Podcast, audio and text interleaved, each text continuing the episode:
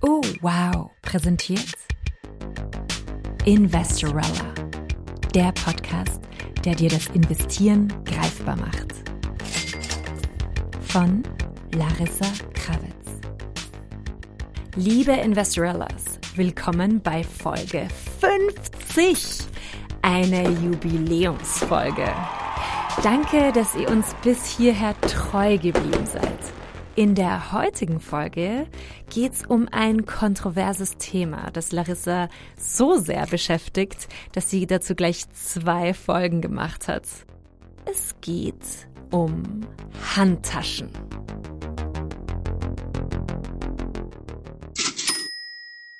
Liebe Investorellas da draußen, heute geht es um eine spannende Thematik, nämlich Birkengate.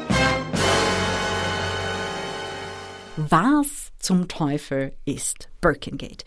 Für alle diejenigen von euch, die sich mit dem Thema Fashion noch nicht so sehr beschäftigt haben oder die vielleicht wenig auf Social Media aktiv sind, die Birkin ist eine Handtasche des französischen Handtaschenherstellers Hermes, die nach der Schauspielerin Jane Birkin benannt wurde.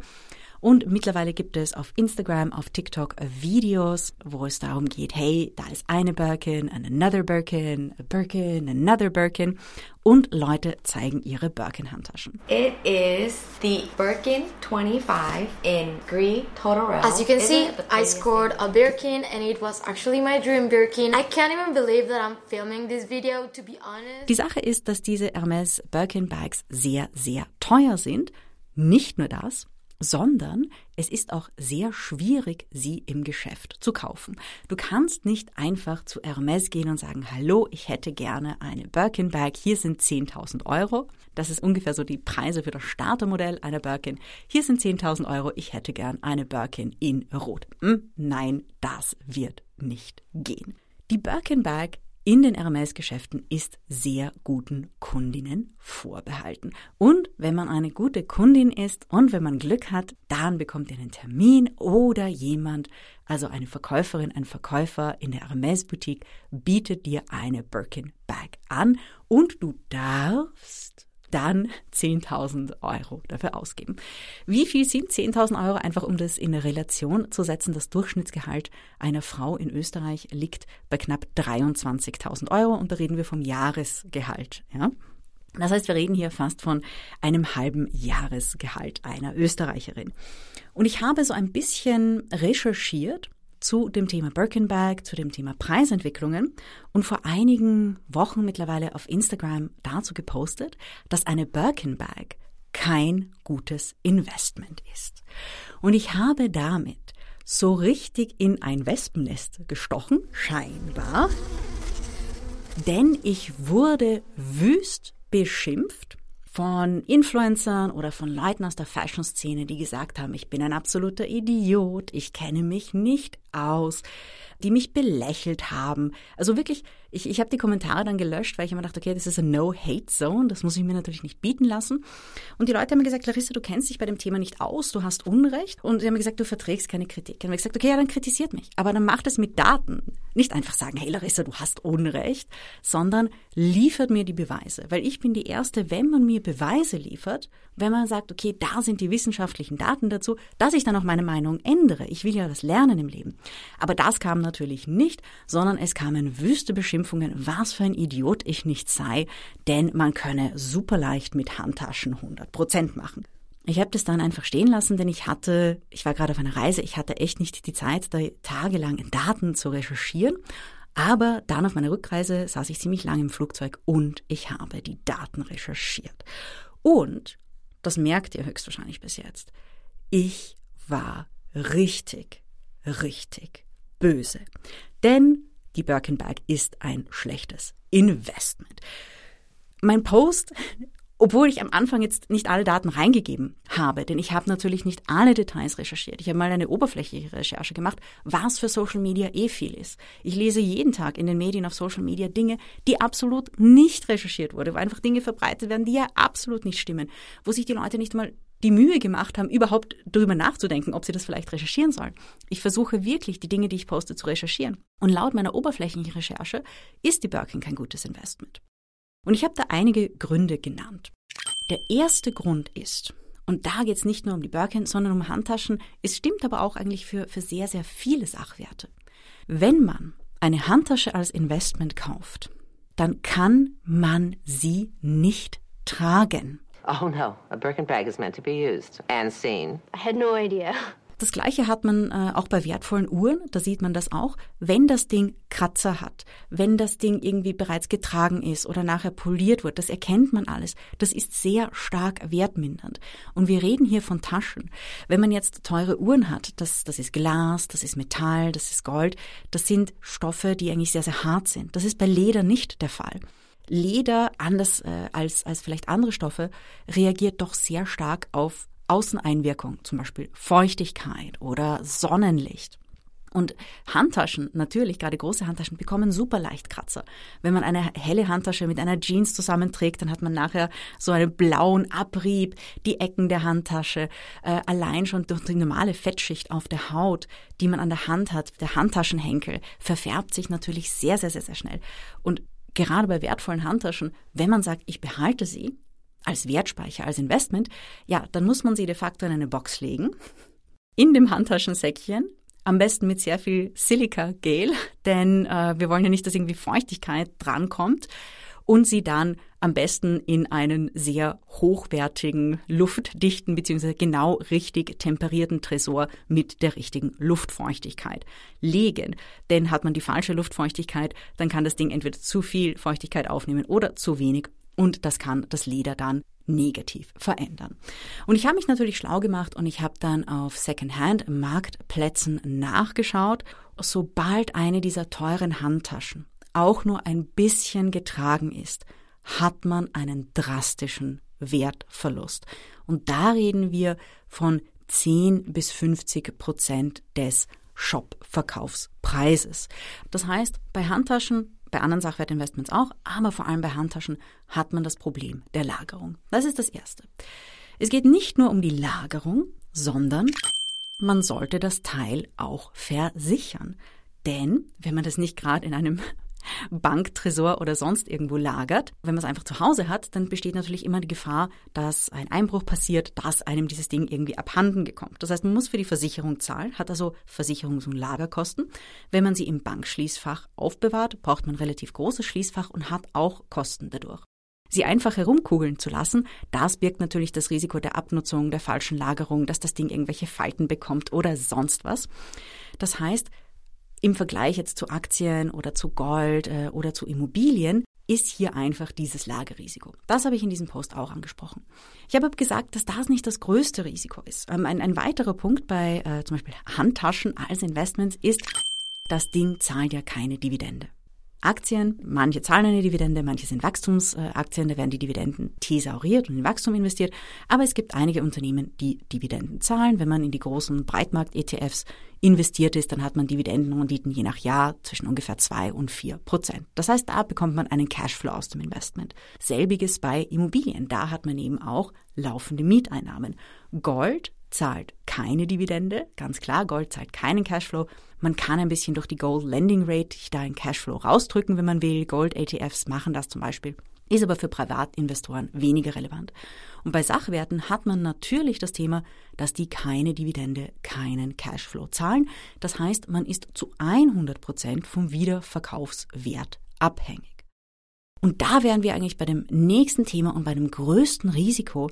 Und das sind Trends. Gerade bei Sachwerten. Wir hatten das auch in der Folge 29, die Kunst des Kunstsammelns. Und gerade bei solchen modischen Dingen, bei Handtaschen, gibt es immer wieder Marken und es gibt immer wieder Trends, die mega, mega gehypt sind. Und irgendwann, und das ist gerade die Problematik bei Mode und bei Handtascheninvestments, irgendwann ist das Ding dann so populär, dass es so viele Personen haben und dann sagen sich gerade jene Avantgardistinnen der Modewelt, naja, das hat jetzt schon jede, genau das will ich nicht. Und so sterben Brands. Ähm, es gibt eh für die Gen Zs unter euch, die auf Social Media sehr aktiv sind, gibt es immer wieder Serien Brands that went from cute to cringe.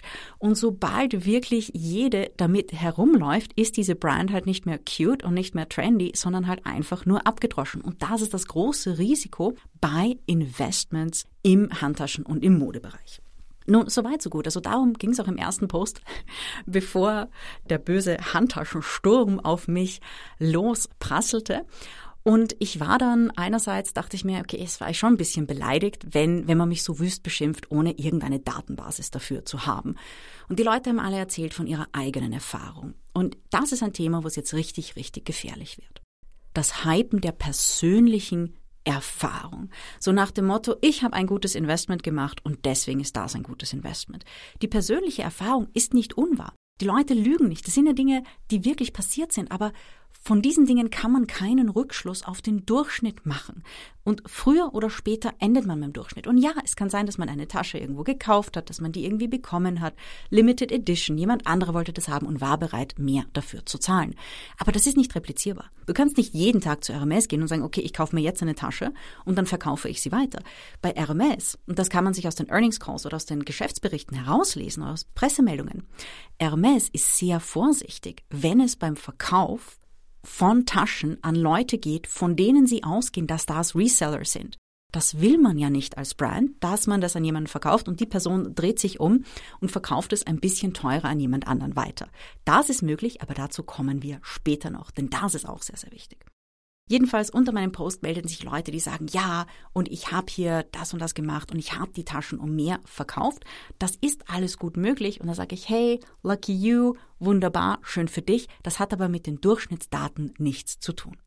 Und ich habe mir dann über eine gewisse Zeit die Daten angesehen. Eine Sache vielleicht noch, weil ich das schon gerade erwähnt habe, dass man im Geschäft Dinge kauft, die man dann wieder verkaufen kann. Weil da haben Leute drunter geschrieben, ja, es kann ja jeder ins Geschäft gehen und eine Tasche für 7.000, 8.000 Euro kaufen und um 23.000 Euro weiterverkaufen. Da habe ich erst einmal gesagt, das ist schon mal unlogisch. Absolut unlogisch. Denn wenn jede und jeder ins Geschäft gehen kann und etwas um 7.000 oder 8.000 Euro kaufen, dann würde es ja niemand um 23.000 Euro kaufen, wenn eh jeder ins Geschäft gehen kann. Also eins von den beiden Dingen kann nicht stimmen. Und ich habe dann angefangen, wirklich relativ profunden Research zu machen. Bin nicht am Ende von meinem Research, also ich glaube, bei Birkengate wird es sicher noch ein Update geben. Aber ich habe dann angefangen, einige Presseartikel zu lesen. Und Leute haben gesagt, ja, also es ist möglich, wenn du zum Beispiel um 10.000 Euro im Geschäft eine Tasche kaufst, dass du sie dann vielleicht sogar am selben Tag um 20, 30 Prozent mehr verkaufen kannst auf Secondhand-Plattformen. Und das habe ich dann im Detail recherchiert, weil it is not that simple. Und ich gehe auch davon aus, dass die Leute, die das da mal gemacht haben, ihr Investment nicht als Investment berechnet haben. Denn man muss eines wissen. Damit man so eine seltene Tasche bekommt, braucht man eine sogenannte Purchase History. Und dann habe ich mich schlau gemacht und bei allen möglichen Bag-Influencern recherchiert, wie viel Geld sie ausgegeben haben, bevor ihnen so eine Birkin Bag offeriert wurde. Und die Werte, die ich da gesehen habe, lagen zwischen 10 und 100.000 Dollar. Das heißt, Leute, die sagen, hey, ich habe meine Bag für 10.000 gekauft und dann am nächsten Tag für 20 verkauft, die haben nicht 10.000 Euro für diese Tasche gezahlt.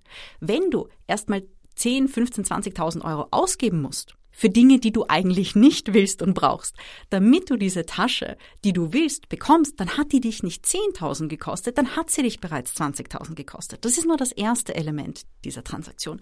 Und wenn ihr mir nicht glaubt, dann schaut bitte in den Geschäftsbericht von Hermes und seht euch an, was für phänomenale Zuwachsraten Hermes bei den Produktbereichen Pret-à-porter, also Kleidung, und Jewelry and Accessoires hat. Das heißt Schmuck und Accessoires. Denn das sind die Dinge, wenn man sich da wirklich einliest, da gibt's alle möglichen äh, Reddit-Einträge und Blogs darüber, wie man am schnellsten an die Birkin kommt. Und viele Leute sagen, ja, du gehst einfach zu Hermes und dann kaufst du ein bisschen Pret-à-Porter und dann kaufst du ein bisschen Schmuck und dann kriegst du deine Tasche.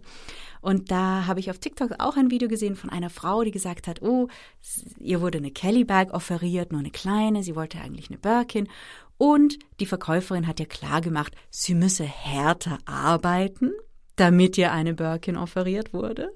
Und die Verkäuferin hat sie dann in die Schmuckabteilung rübergeführt.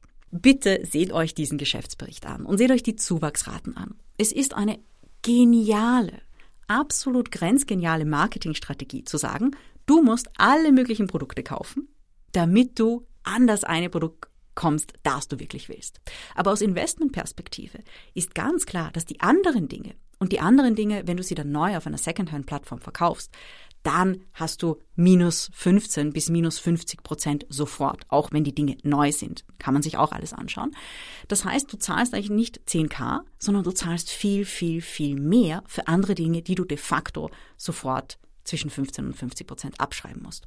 Das ist nur der eine Teil.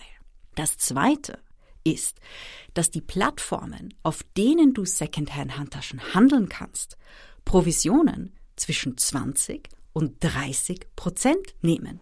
Oh my God.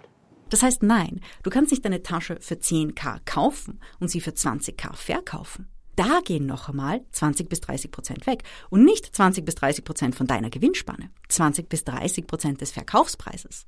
Das heißt, wir reden hier mal gleich von 4.000 bis 6.000 Euro Provision für den Handelsplatz. Das heißt, du hast dann vielleicht eine Tasche gekauft um 10k, kannst sie, wenn du Glück hast, um 15k verkaufen, hast aber alle möglichen anderen Dinge im Geschäft vorher gekauft, bis du überhaupt an die Tasche gekommen bist. Das heißt, diese, selbst dieses Flipping, wenn du mal eine hast, dass du sie schnell weiterverkaufst, das ist nicht so straightforward. Und die Leute, die dir sagen, ich habe sie für 10k gekauft und für 20k verkauft, mh, hm, da muss man echt hinterfragen, naja, wie genau wurde diese Rechnung gemacht? Wie realistisch wurde diese Rechnung gemacht? Und das nächste ist, dass sehr viele Leute, und das kann man sich ansehen und, und da denkt man sich auch, okay, das ist irgendwie weird, das auch anzuschauen, die sprechen ähm, auf, auf Insta, in Reels oder auf TikTok ganz offen darüber, dass sie sagen, ich habe mir alle möglichen Dinge in dem Geschäft gekauft und mir wurde nie eine Birkenbag offeriert. Das heißt, jetzt haben die alle möglichen Parfums, alle möglichen Kettchen, alle möglichen Armbänder, alle möglichen Schals, alle möglichen Schuhe und Shirts und Blusen und Kleider, whatever, und kamen nie zu dieser Tasche. Also da muss man wirklich sagen, als Hermes-Aktionärin ist es natürlich eine geniale Marketingstrategie. Und wir werden über die Hermes-Aktie natürlich noch sprechen. Jetzt wird's noch brutaler bei dem Ganzen. Dann kommt etwas, das ich wirklich nicht gerne habe, nämlich irreführende Junk Science. Die Idee, dass diese Birkenbag so ein tolles Investment ist, kam aufgrund einer Pressemeldung eines Handtaschenhandelsplatzes. Und die Pressemeldung, jetzt müsst ihr euch festhalten, ihr könnt es dann googeln, ich möchte hier niemanden nehmen und schämen, oder vielleicht später. Ähm, die Pressemeldung lautete quasi, dass die Hermes Birkenbag im Schnitt um 14 Prozent pro Jahr gestiegen ist. Also mehr als Gold und mehr als der S&P 500. Und jetzt kommt das Schlimme. Diese Daten wurden von sehr vielen Medien in den USA, aber auch in Europa eins zu eins aus der Pressemeldung übernommen. Say what? Niemand hat diese Daten gegengecheckt und das ist eine Schande. Allein schon, wenn man Finanzjournalistin ist und wenn man sieht 14 Prozent pro Jahr die letzten 30 Jahre, dann müssen ja schon alle Alarmglocken leuchten, muss ich sagen, okay, das ist too good to be true, das muss ich recherchieren. Woher kommen diese 14 Prozent? Und ich werde sie in, natürlich die Banken, eh klar, ja, weil diese 14 Prozent sind total unrealistisch und hier reden wir wirklich von Junk Science und viele Medien haben das wirklich als Studie bezeichnet. Es ist keine Studie. Es ist eine ziemlich wackelige Hochrechnung. Wie ist das entstanden? Diese Handelsplattform hat den Preis einer solchen Handtasche im Geschäft im Jahre 1987, glaube ich, oder 85 genommen. Und dann hat sie gerechnet, was der Preis im Geschäft heute ist. Und das mit Gold und dem S&P 500 verglichen. Das ist natürlich absolut unseriös.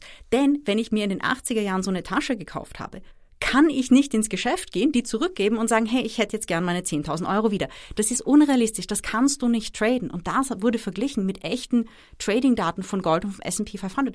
Absoluter unseriöser Vergleich, absolut unseriös. Und jetzt muss man mal bedenken, wie viele dieser Handtaschen haben seit den 80er Jahren überhaupt überlebt eh nur die, die zufällig in ein Bankschließfach gelegt wurden. Also es ist hyper unseriös und es wurde leider von so vielen Medien übernommen, total ungeprüft. Und das ich, ich weiß jetzt nicht mal, was schlimmer ist. Ja, es war nur ein einziges Medium bei diesen Artikeln, die dann gesagt hat, na ja, die Birkenbag ist vielleicht nicht so ein gutes Investment, wie einige Medien momentan sagen. Und das war ausgerechnet BuzzFeed. Ich meine, wo sind wir in unserer Gesellschaft gelandet, dass BuzzFeed, ausgerechnet BuzzFeed, dieses fünf Gründe, warum du einer der Friends Stars oder der andere bist, finanzmathematische Junk Science aufdeckt. Ja, ich meine, wirklich, ich bin im Flugzeug gesessen, ich habe das gelesen, ich habe nur den Kopf schütteln können. Ausgerechnet BuzzFeed. Und einige wirklich seriöse Finanzmedien hatten das eins zu eins übernommen. Und ich habe dann weiter recherchiert.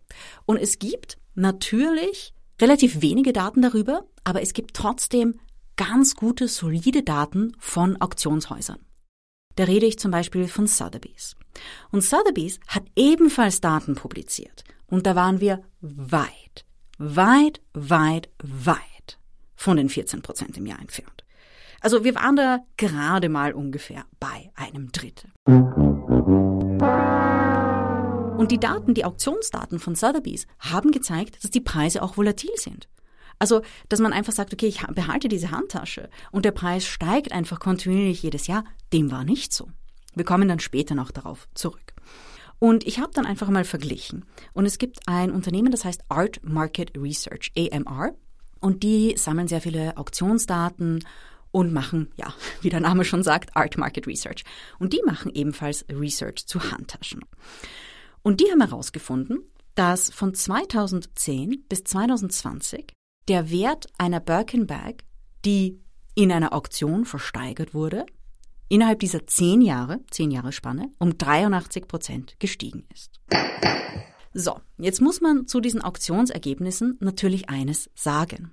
Es ist sehr wahrscheinlich, dass die Auktionsergebnisse besser ausfallen als die durchschnittliche Wertentwicklung der Birkin Bag. Denn was wird bei diesen Auktionen versteigert? Da wird ja nicht eine Otto-Normal-Handtasche versteigert, sondern da werden die seltenen Sammlerstücke versteigert. Die Dinge, bei denen man sagt, das ist echt Limited Edition. Und ja, wenn man sagt, man hat ein seltenes Sammlerstück, dann ist das etwas ganz anderes als diese normale Handtasche.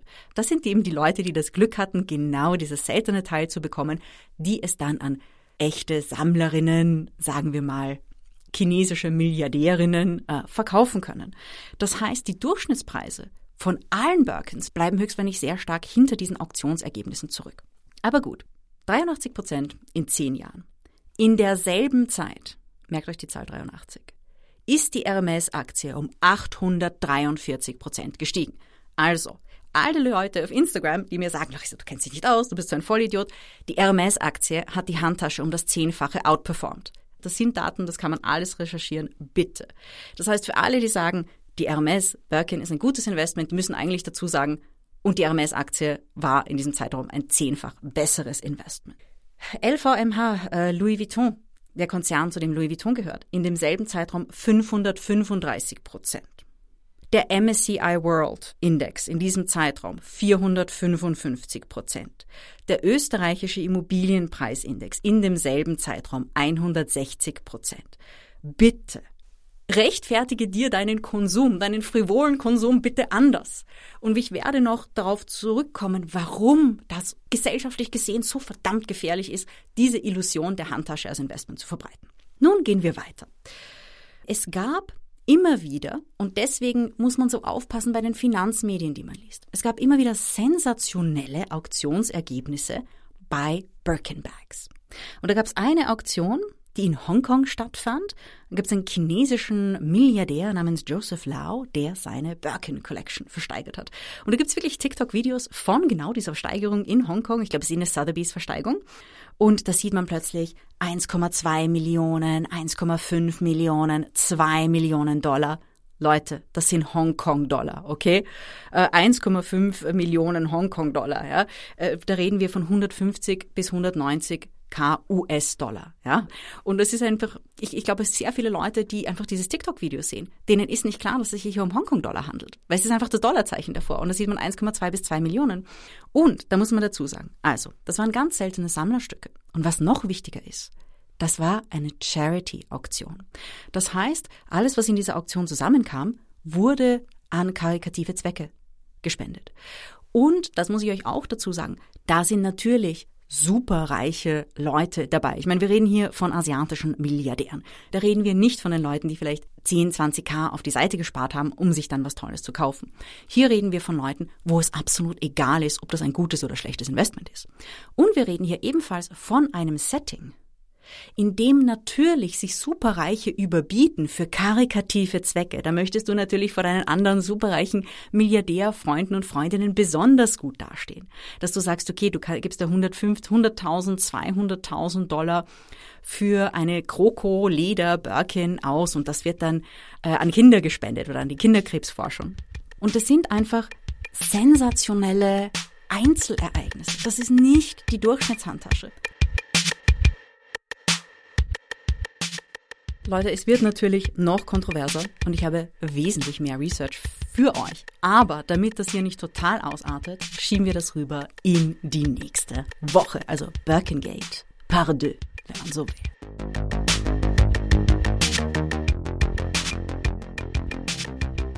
Das war die 50. Folge von Investorella. Wenn dir dieser Podcast gefällt, dann bitte teile ihn mit deinen Lieblingsmenschen. Share the Knowledge. Und wenn du noch mehr Podcast-Stoff brauchst, dann empfehlen wir dir heute den Podcast Philosophieren mit Hirn aus dem Hause Oh Wow mit der Philosophin Liz Hirn. Da geht es zum Beispiel um die Frage, ob Liebe glücklich macht oder ob Macht immer böse macht. Die einen beschwören die Moral als Mittel, um die Macht der Regierenden zu beschränken, die anderen versuchen sie völlig aus dem politischen Raum zu verbannen. Je nach Interesse, je nach Ideologie. Alle Infos dazu findest du natürlich in den Show Notes. Wir hören uns nächste Woche wieder für den zweiten Teil. Bis dahin, viel Inspiration und bis bald.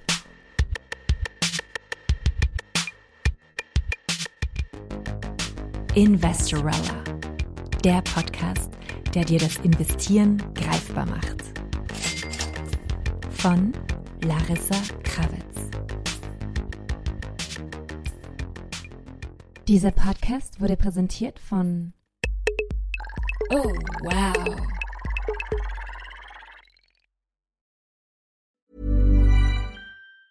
Even on a budget, quality is non-negotiable. That's why Quince is the place to score high-end essentials at 50 to 80% less than similar brands. Get your hands on buttery soft cashmere sweaters from just 60 bucks, Italian leather jackets, and so much more. And the best part about Quince, they exclusively partner with factories committed to safe, ethical, and responsible manufacturing. Elevate your style without the elevated price tag with Quince. Go to quince.com slash upgrade for free shipping and 365-day returns.